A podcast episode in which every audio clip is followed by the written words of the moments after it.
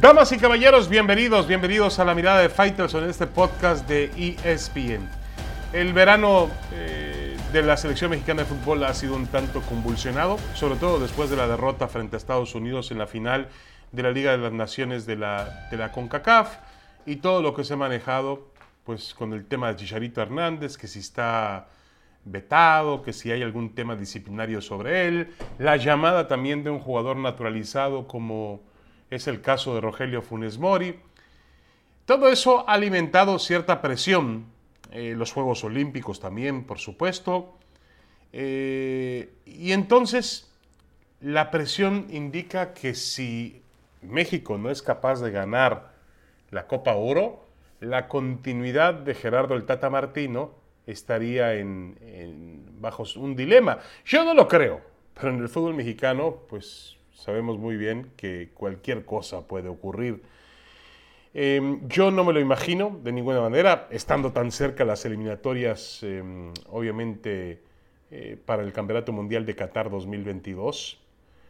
También hay que cargar otro tema, ¿no? Que es importante y que explotó en, las últimas, en los últimos días, que fue el anuncio que ha hecho la FIFA de castigar a México con dinero y también perdiendo eh, la posibilidad de tener aficionados en sus dos partidos como local al inicio de la eliminatoria mundialista por este grito homofóbico lamentable que se mantiene en las tribunas cuando juega la selección mexicana de fútbol. Pero a lo que voy, mucha gente cree que la continuidad de Martino está en duda.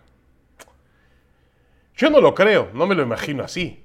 Ahora, tampoco me puedo imaginar a México perdiendo los dos torneos de la CONCACAF del verano, perdiendo la Liga de las Naciones de la CONCACAF y perdiendo la Copa Oro, entendiendo que la Copa Oro, pues eh, se espera que también el rival en la final sea Estados Unidos, pero Estados Unidos ya ha mandado una selección, la selección principal de esos jóvenes que actúan en el fútbol europeo, Serginho Dez, el caso de McKenny, el caso de Reina, esos jugadores van a, mm, el caso de Pulisic por supuesto, van a recibir descanso aparente de su selección para dar paso a otro, a otro tipo de jugadores, eh, entendiendo que están ya próximos los torneos europeos. Vamos, para ellos el torneo estelar fue la Liga de las Naciones de la CONCACAF. Y ahí le ganaron a México. Ya, cumplieron, no tienen nada más que mostrar.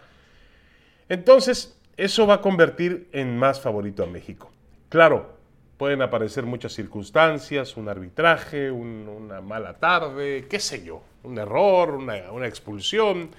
Puede, siempre en el fútbol hay imponderables y nada, nada es seguro hasta que se consuma la victoria y también se logra levantar un trofeo. México es gran, gran favorito. Eh, también está el otro torneo, el torneo olímpico, que se va a jugar en Tokio, pero recuerden que el Tata Martino no tiene mucho que ver con ese torneo olímpico a partir de aquella famosa ley, entre comillas, Hugo Sánchez, donde el entrenador de la selección mexicana mayor no se mezcla con el trabajo de la olímpica para evitar el riesgo que se corrió en aquella ocasión con Hugo Sánchez, que perdió su trabajo con un fracaso del preolímpico.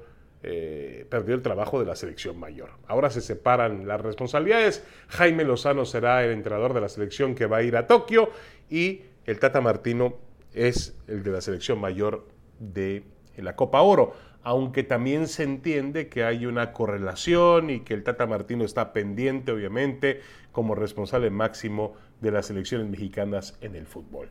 A ver, si usted me pregunta y me vuelve a preguntar si el Tata Martino puede perder su trabajo si México no gana Copa Oro, mm, yo voy a contestar que no, de ninguna manera. Sería un retroceso, sería absurdo, sería estúpido, sería tonto que el fútbol mexicano lo hiciera estando tan cerca las eliminatorias y apostando por un plan hasta Qatar 2022. Pero el problema del fútbol mexicano es cuando los dirigentes, cuando, cuando una los, resultados de campo terminan afectando los intereses comerciales de la selección.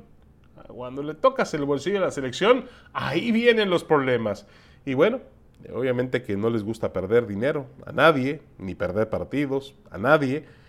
Eh, entonces, este, esa situación podría precipitarlo, como en su momento precipitó a Enrique Mesa, al propio Hugo Sánchez, al Chepo de la Torre, a Víctor Bucetich, a Luis Fernando Tena y a muchos otros entrenadores mexicanos que al momento de atentar contra la economía del negocio que significa la selección mexicana de fútbol, se quedaron sin nada. Para mí el Tata Martino debe seguir a prueba de todo hasta Qatar 2022. Ahí lo vamos a medir. Ahí realmente sabremos si pudo llevar a México a dar el paso de calidad en el fútbol mundial. Pero yo no me lo imagino perdiendo su trabajo en la Copa Oro, pero tampoco me imagino a México perdiendo los dos torneos del verano. Así que usted imagínese lo que tenga que imaginarse. Una pausa y regresamos con más en la mirada de Faitelson.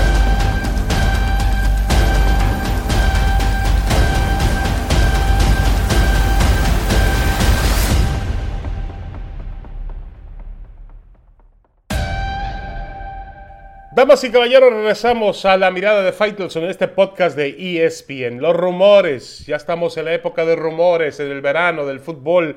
Y como ahora lo que, pues no sobra dinero, sino lo que sobran son rumores de que este jugador podría ir para allá, el otro para acá.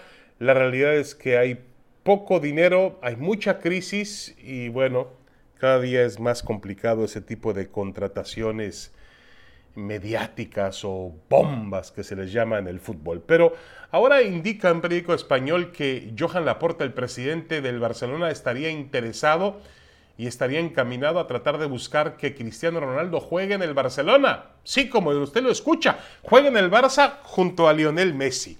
Parece una, una locura, pero bueno, este, pues puede llegar a ocurrir. Para el fútbol sería grandioso que, aunque sea en la parte final de sus trayectorias, Messi y Cristiano jugaran juntos.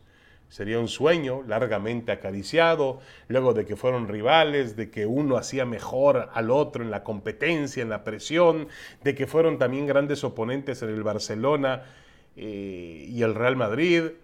Yo creo que sería muy interesante, ¿no?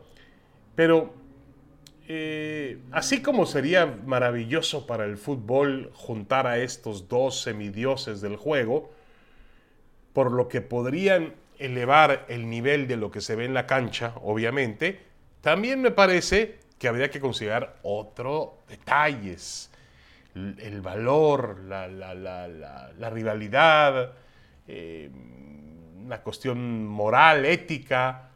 Cristiano Ronaldo pues no solamente es uno de los grandes goleadores de la historia del fútbol, también es el máximo goleador de todos los tiempos del Real Madrid. Entonces, ¿a usted le parece correcto, normal, que Cristiano Ronaldo, siendo el máximo goleador en la historia del Madrid, de pronto se vista en la camiseta del Barcelona? A mí me parece un asunto que, que obviamente eh, a mí no me gustaría, pero por otra parte, eh, el otro lado de mi cabeza dice, ah, caray, tener la oportunidad en la parte final de su carrera de ver a estos dos futbolistas jugar bajo los mismos intereses, jugar para la misma camiseta, sería un, insisto, un sueño largamente acariciado por el mundo del fútbol.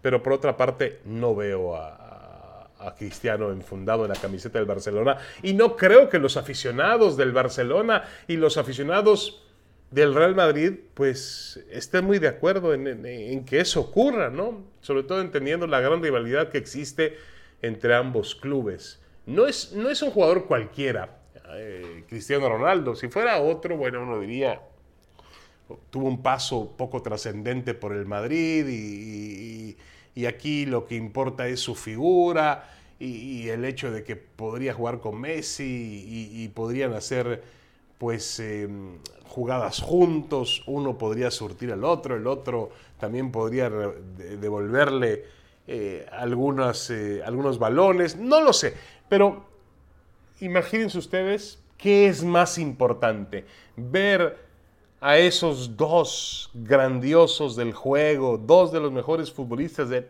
todos los tiempos jugando juntos, o qué es más importante, cuidar los valores, de que un futbolista que logró tanta ascendencia, tanto reconocimiento con la camiseta del Madrid, de pronto aparezca en la camiseta del odiado rival.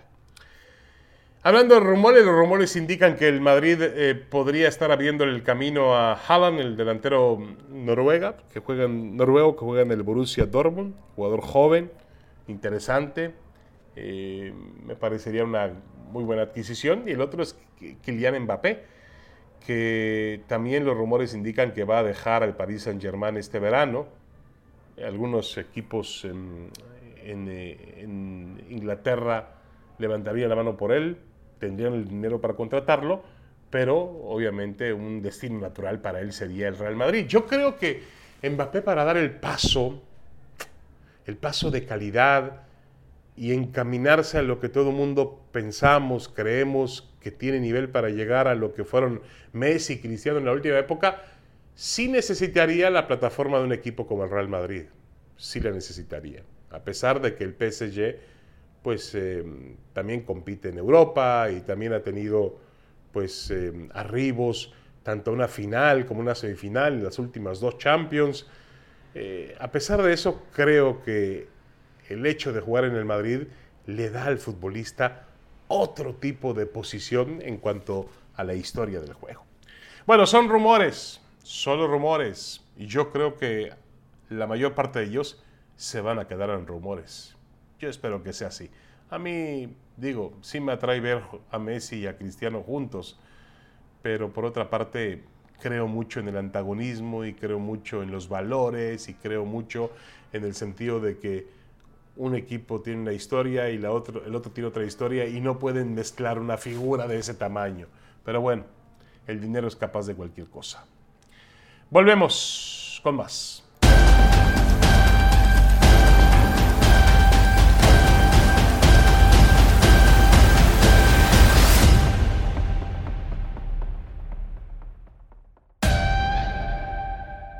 Regresamos a la mirada de Faitelson en este podcast de ESPN. He tratado de encontrar las razones por las cuales, ya dejemos de lado las razones por las cuales el Comité Olímpico Internacional decidió no cancelar o postergar o cambiar de sede los Juegos Olímpicos del 2020-2021 y sacarlos del Tokio. Ya dejemos eso de lado porque entendemos que es una cuestión de dineros en tema de...